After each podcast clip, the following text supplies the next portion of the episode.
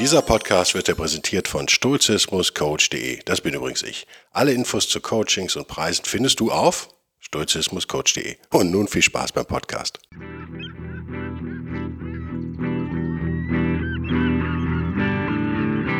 Der wilde Stoiker. Moderner Stoizismus für ein gutes Leben.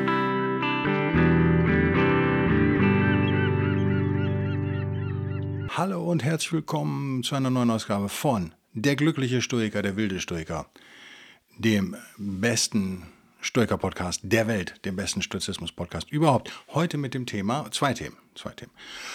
Stoische Logik müssen wir nochmal drüber sprechen, finde ich, macht Sinn oder ist interessant, mal reinzuschauen, wie im Speziellen äh, Meinungen in der Stoa betrachtet wurden im Laufe der Zeit. Dazu gucken wir in ein Fachbuch natürlich rein. Und zum Zweiten meiner möchte ich was über Primärliteratur sagen. Dazu gucken wir dann in den Epiktetus mal rein, würde ich sagen. Oder? Es liegen alle hier, glaube ich. Ich gucke gerade. Es liegen einige hier. Also wir finden auf jeden Fall was. Äh, sturche Logik. Ihr müsst jetzt kein Historiker sein, ähm, um das Spannungsfeld vielleicht zu verstehen zwischen äh, in dem die Stoiker sich so ein bisschen bewegt haben. Also Sokrates, Aristoteles, die Zyniker, das ganze Erbe sozusagen, was auch Zenon unter anderem da antreten musste, wollte, sollte, konnte und die Probleme, die das mit sich brachte.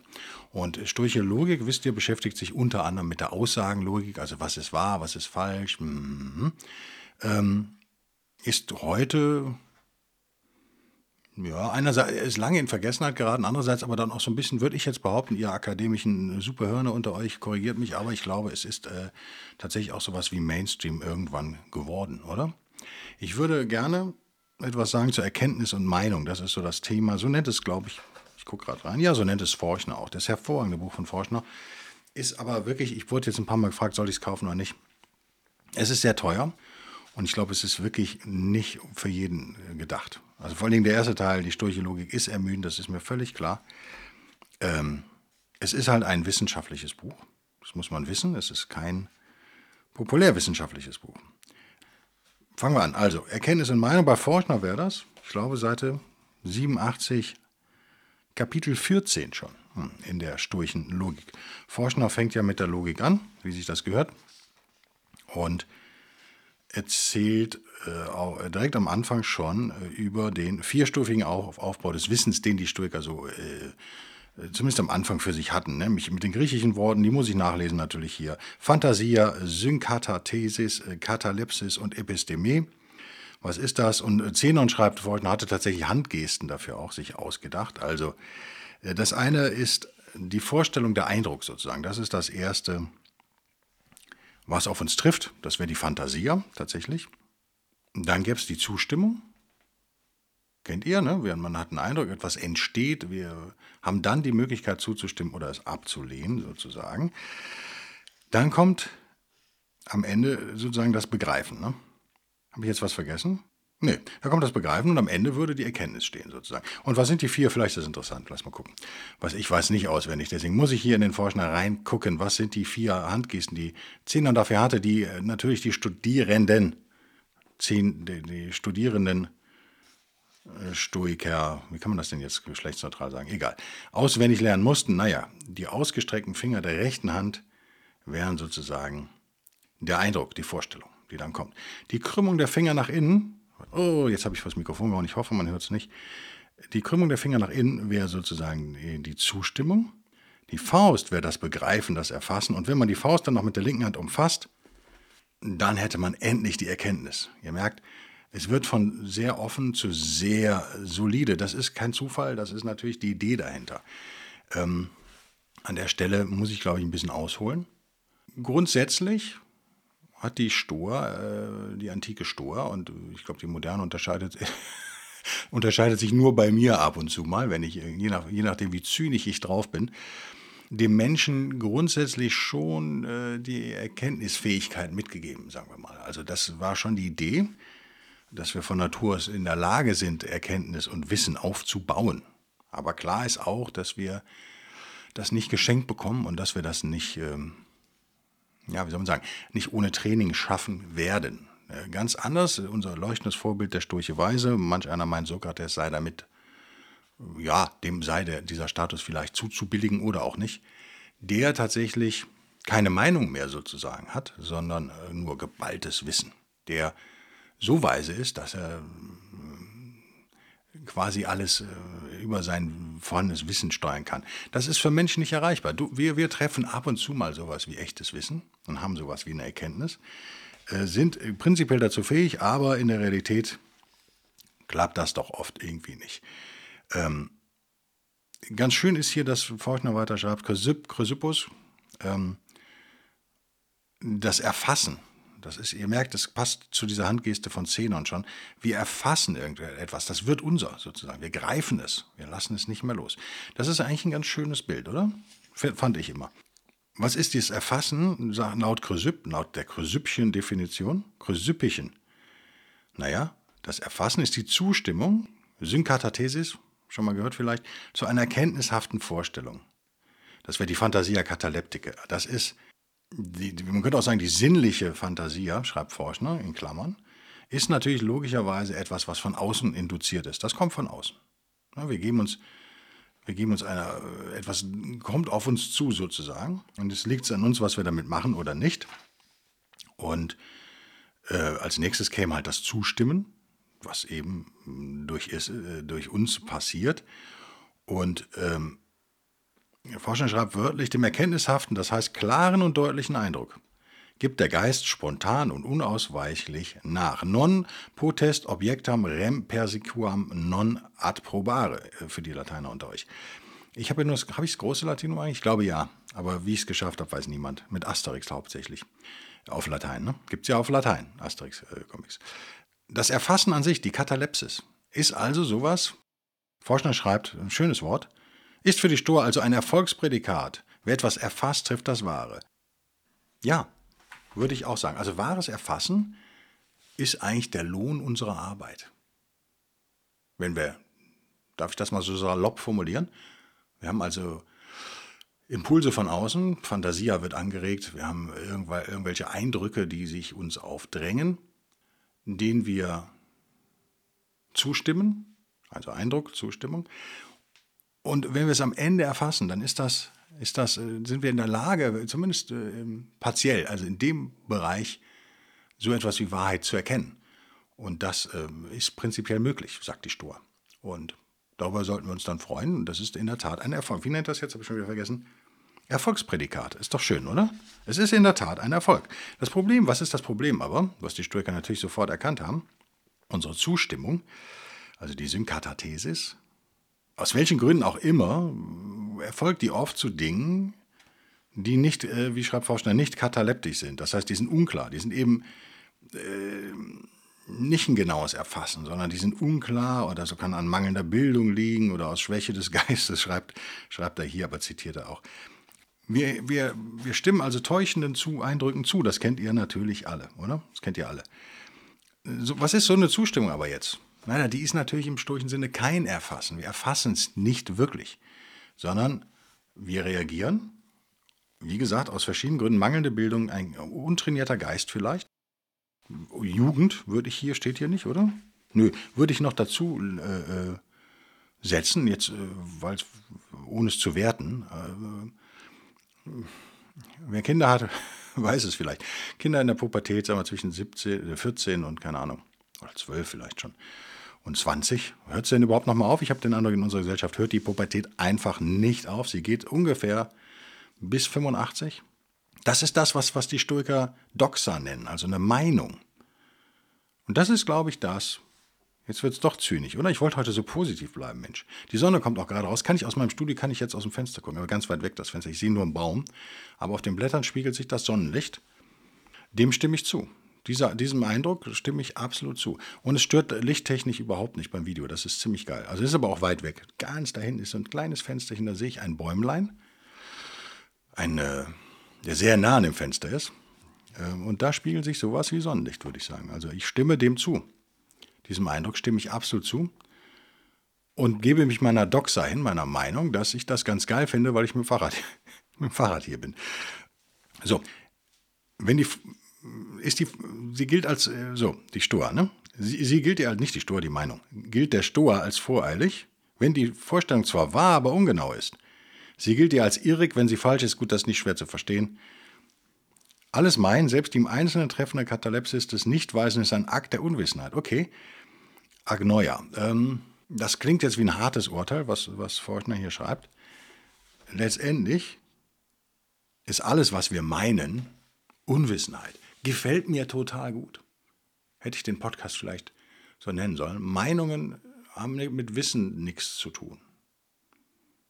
Egal, wie irrig sie sind oder wie richtig sie vielleicht im Einzelfall auch sind und was sie zufällig treffen, das ist jetzt Guido, nicht Forschner. Äh, ich gucke mal meinen Forschner rein, ob er mir zustimmt oder nicht. Was schreibt er weiter? Das mag paradox klingen, erklärt sich indessen aus dem holistischen Verständnis von Wissen. Genau. Zu einer Erkenntnis im eigentlichen Sinne ist nur der Weise in der Lage. Na, habe ich ja gesagt. Sie ist bestimmt als etwas Sicheres, Beständiges und durch kein Gegenargument erschütterbares Erfassen von etwas. Der Weise hat keine Meinungen. Richtig. Er verfügt über eine feste Disposition, nur kapitaleptischen Vorstellungen zuzustimmen. Seine sämtlich korrekten Überzeugungen bilden ein durch und durch stimmiges System. Ja, das ist der Punkt. Der Weise hat nur korrekte Vorstellungen von der Welt sozusagen. Deswegen braucht er keine Meinung über irgendetwas zu haben. Und das ganze Ding ist ein, am Ende ein stimmiges, ein stimmiges Bild. Und ihr merkt schon, das ist ein verdammt hoher Anspruch. Kennt ihr irgendjemanden, der sich nie irrt? Außer eurem Gastgeber des Stoischen Podcasts, der wilde Stoiker? Der sich ständig irrt, logischerweise. Nee, ich kenne keinen, der, der, immer richtig. Es ist, äh, wir, wir, womit bezeichnen wir Intelligenz und, und, und sowas wie Weisheit und äh, prozentual? Ja, wahrscheinlich, wenn jemand mehr als 50 Prozent der Zeit richtig liegt. Ist das in unserer heutigen Gesellschaft, glaube ich, ist schon ein ziemlicher Hammer. Überleg mal, kennt ihr jemanden, der dem, die, meiste Zeit, kann man ja sagen, auch wenn es nur 51 Prozent der Zeit ist, richtig liegt? Das ist schon nicht so schlecht. Ne? ich überlege gerade, wer hat mich am meisten beeindruckt in meinem Leben? Das sind dann Leute, die haben dann so 60, 70 Prozent Trefferquote. Das ist schon verdammt gut für normal sterblichen Menschen wie uns.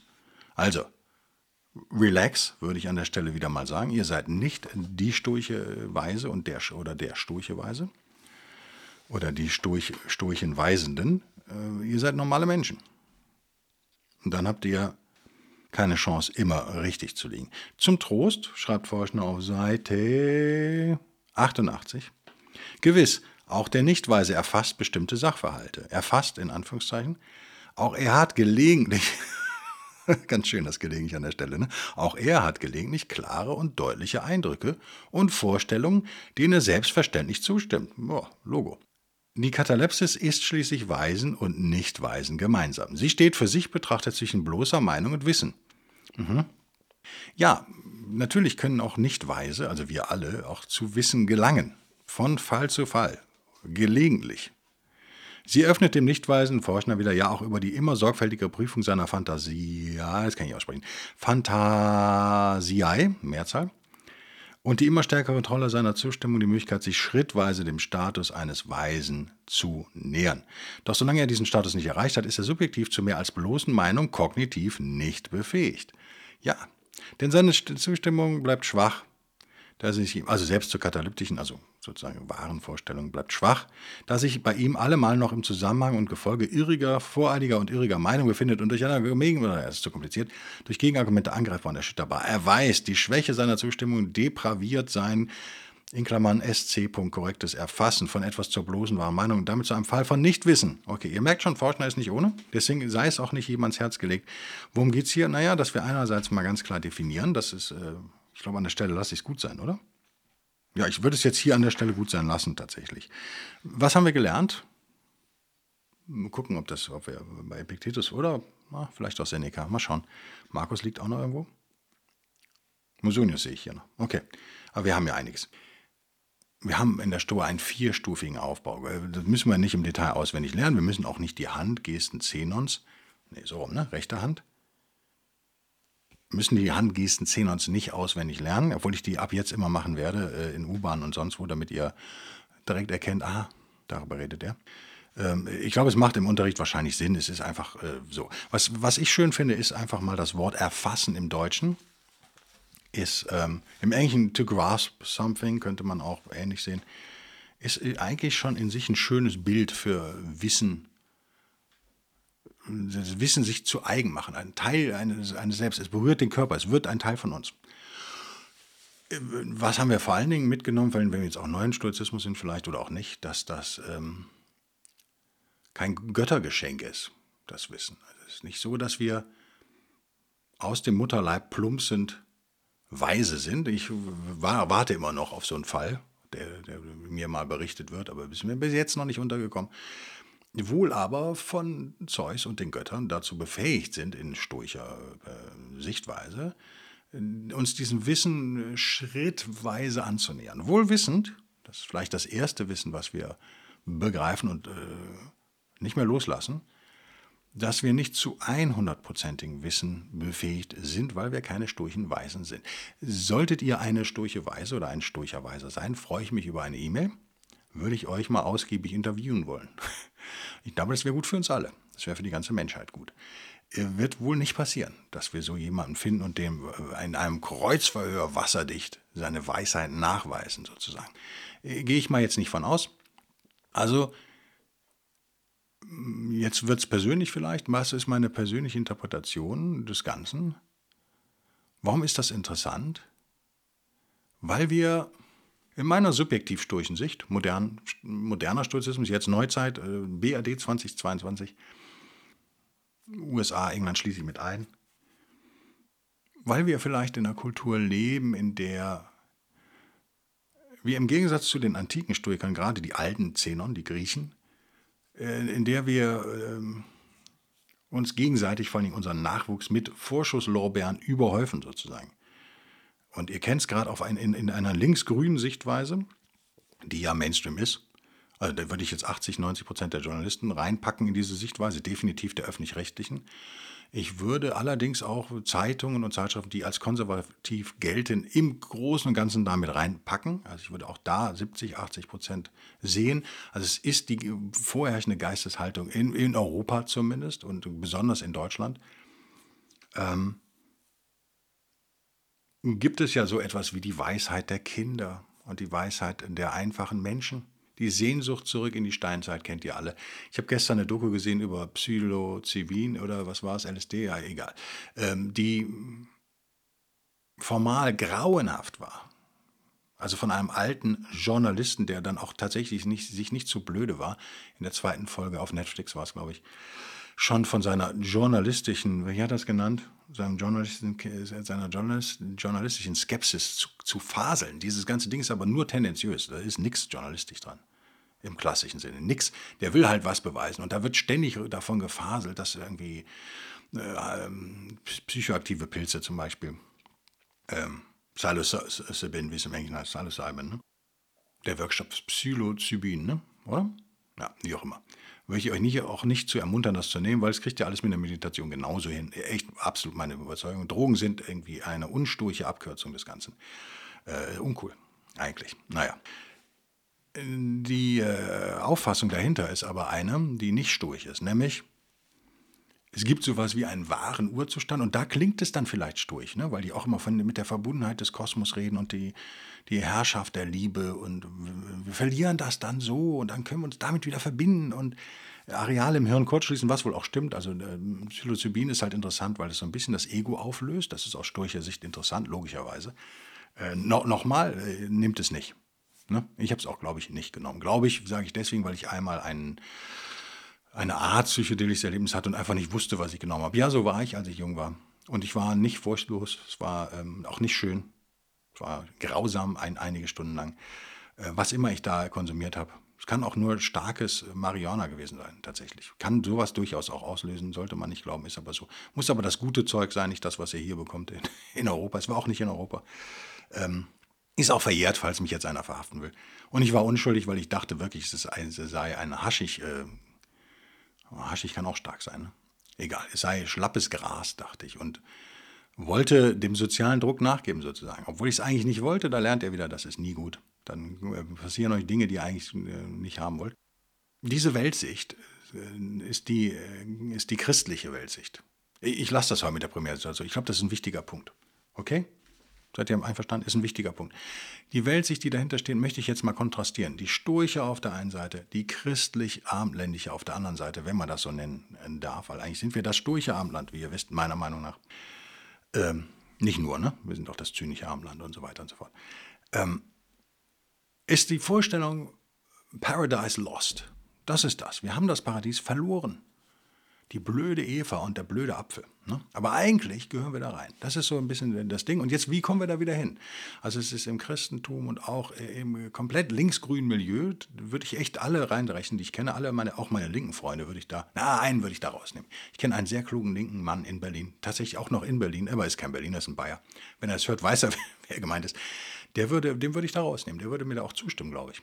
Aber äh, äh, wieder, lass uns prozedieren. Die Mehrheit im linksgrünen Milieu ist urchristlich und lehnt das natürlich ab, dieses Christentum. Aber diese Sehnsucht nach dem verlorenen Paradies, die Rückkehr ins Paradies, ist, eine, äh, ist super beheimatet in dieser ja, Kultur, nennen wir es mal. Und wie gesagt, diese Kultur ist dominant für unsere Kultur, deswegen kann ich da sagen, für uns müssen gar keine Grenzen aufmachen zwischen links und grün und konservativ oder nicht. Spielt keine Rolle. Das ist eine Geisteshaltung, die du sehr oft bei Konservativen auch findest. Es geht immer um die Rückkehr zu einem ähm, Pseudo-Naturzustand, der angeblich total heil war. Ihr kennt Gauguin, die Südseemalerei, genau das Gleiche. Der edle Wilde, ne? der Sexappeal des edlen Wilden. Ich als Ethnologe habe das, äh, mir hängt zum Hals raus, habe das da oft, äh, mir ist das da oft begegnet. Äh, das sagt mehr über die eigene Kultur der Ethnologen auch aus, als über die Ethnie, die untersuchte meistens. Klar. Das ist so das, was wir haben. Und da passt das wunderbar rein, dass wir sagen, naja, die Unschuldigen, die äh, Drogensüchtigen, die Kinder, die Jungen und die senilen Alten vielleicht und eben die auf Droge, das sind die, die eigentlich die Wahrheit erkennen. Und wir haben uns davon entfernt durch unsere Erziehung und unsere Kultur und äh, unser Erwachsenwerden. Und da müssen wir irgendwie wieder hin und so. Und die Stur völlig anders, also Schlussstrich hier, schieben das jüdisch-christliche Abendland äh, weg, Richtung, naja, wo es hingehört vielleicht, je nach, ähm, jetzt hätte ich wieder einen bösen Witz gemacht, den lasse ich, spare ich mir an der Stelle, und schauen auf das stoische System, was wesentlich nüchterner und realistischer und realitätsnäher auch tatsächlich, also näher an einer echten Erkenntnis ist, nämlich sagt, ja, im Prinzip sind wir Menschen zu einer solchen Erkenntnis fähig. In der Realität ergehen wir uns aber doch meistens in Meinungen und das Problem ist, also wir unterscheiden zwischen Wissen und Meinung zum Beispiel im Stoizismus ganz klar. Das würde ich mir echt auch in anderen, in anderen Dingen wünschen. Zum Beispiel in unserem Schulsystem, was eigentlich nur noch aus Meinung besteht, in größten, großen, zu großen Teilen, 70 Prozent in unseren Medien, die eigentlich echt zu 80 Prozent nur noch aus Meinung bestehen, ein Bild des Grauens äh, sind. Und wenn ich schon schlechten Journalismus lesen will, dann lese ich doch bitte den britischen, der, der wenigstens noch lustig ist, oder? Denn lustig ist er. So, meine Kamera zeigt mir was an, was ich echt nicht lesen kann. Ähm, ich glaube vier Minuten, was ja im Zeitplan wäre. Ne? Schauen wir mal, ob es abschaltet. Wenn das Ende fehlt, wisst ihr, woran es liegt. Keine Ahnung, warum das Ding schon wieder irgendwelche Fehlermeldungen rauswirft. Es ist zum Auswachsen. Also, in dem Stoizismus sind wir zur, zum Wissen befähigt, aber uns voll darüber im Klaren, dass wir, wir ganz persönlich, du ganz persönlich, liebe Hörerin, liebe Hörer, du nicht dazu in der Lage bist, 100% alles zu wissen. Deswegen kann, kannst du dir, und ich erst recht, können wir uns gemeinsam unsere elende Besserwisserei vielleicht auch mal abgewöhnen. Wir sind nicht der sturche Weiße. Sind wir nicht. Sind wir nicht. Der kriegt das hin oder die, kann ja durchaus auch eine Frau sein, ähm, wir nicht. Das ist schon mal echt eine entspannte, entspannte Sichtweise, oder? Aber wir nähern uns schrittweise Wissen an. Wir machen uns, wir begreifen etwas, machen es zu einem Teil unserer selbst und werden immer besser, Stück für Stück. Aber ihr merkt, das ist typisch Stoizismus. Da ist nicht von, ja, das ist aber total geil so und, äh, und das ist total scheiße. Nee, wir sind scheiße, um mal in diesem Slang zu bleiben, aber wir haben die Chance, nicht ein bisschen weniger scheiße zu werden mit jedem Tag. Das ist durch. Das ist aber auch harte Arbeit. Und ja, hat auch was mit, man muss es auch wollen. Ne? Aber ihr merkt, deswegen finde ich ist Stoizismus das beste Gegengift zu unserer, ja, vergifteten Zeit vielleicht, was intellektuelle Leistung zumindest angeht. Ähm, es ist ja alles so blöd nur noch, dass ich mich auch raushalte und ja, egal. Ich, ich habe wieder was Böses gepostet auf Facebook, ich habe es direkt gelöscht. Das ist mein neues Vorhaben, ich lösche immer alles dann sofort. Äh, zu einem neuen Buch, von dem ich absolut überzeugt bin, es wird ein Bestseller, was von, sagen wir jetzt mal eben nicht den Linksgrünen, sondern den konservativ-liberalen, wird es total beklatscht werden über die gescheiterte Energiewende. Mich ödet das sowas von an, das kann ich euch überhaupt nicht sagen. Das ist Kenntnisstand vor zehn Jahren, spätestens vor fünf Jahren. Michael Schellenberger hat da wahrscheinlich gelesen, hat das übersetzt quasi. Deutsche Büchermarkt ist zum Kochen ist elend. Es ist ein Bild des Grauens. Wenn man des Englischen mächtig ist, weiß man das alles schon fünf Jahre. Und es ist einfach nur noch langweilig dann. Aber natürlich wird es auf der Spiegel-Bestsellerliste landen. Und der Typ ist total nett. Nicht, dass er mich falsch versteht. Ich halte den Autor, mit dem ich nur einmal per Mail Kontakt hatte, für einen richtig guten Jungen. Also er ist ein guter. Hat meine volle Unterstützung. Soll er, soll er reich und äh, glücklich werden von mir aus. Finde ich super. Mich persönlich ödet das alles total an. Das ist Preaching to the Converted, wie man im Englischen sagt. Ne? Man predigt den Konvertierten. Also man hört da nur, man wird nichts lernen in so einem Buch, was man nicht schon weiß. Das ist mein Problem dabei. Aber vielleicht bin ich auch immer, ich bin echt nicht kreativ, eigentlich nicht wirklich. Und ich bin nicht eine intellektuelle Speerspitze, schon gar nicht. Aber ich bin so zweite Bundesliga, wenn ich ein Fußballverein wäre. Und das ist immer noch weit vor der Masse oder dem Mainstream. Scheinbar. Ohne dass da viel zugehört von meiner Seite aus. Ich als alter semi-sturcher Dummbatz, wie auch immer. Ihr habt heute was gelernt, hoffe ich, über Wissen und ich hoffe auch, dass es am Ende aufmunternd und positiv war. Nämlich, ihr könnt relaxen, ihr seid nicht perfekt, werdet ihr auch nie werden, ihr seid nicht der sturche Weise. Aber ihr könnt bewusster eure Zustimmung bewusst einsetzen, das würde ich auch verlangen von Leuten auf einer sturchen Reise. Ihr müsst nicht jedem Blödsinn, jedem Kokolores, müsst ihr nicht zustimmen. Und ihr könnt echtes Wissen erlangen über Begreifen und äh, Training und damit Stoiker werden, als ihr seid. Werdet ihr jemals ein Stoiker oder Stoikerin? Nö, wahrscheinlich nicht. Wäre ich sowieso nicht. Aber wir werden Stoicher und mehr können wir nicht erwarten. Und dafür sollten wir der Natur, dem Kosmos, Zeus und den Göttern dankbar sein, dass sie uns diese Fähigkeit mitgegeben haben.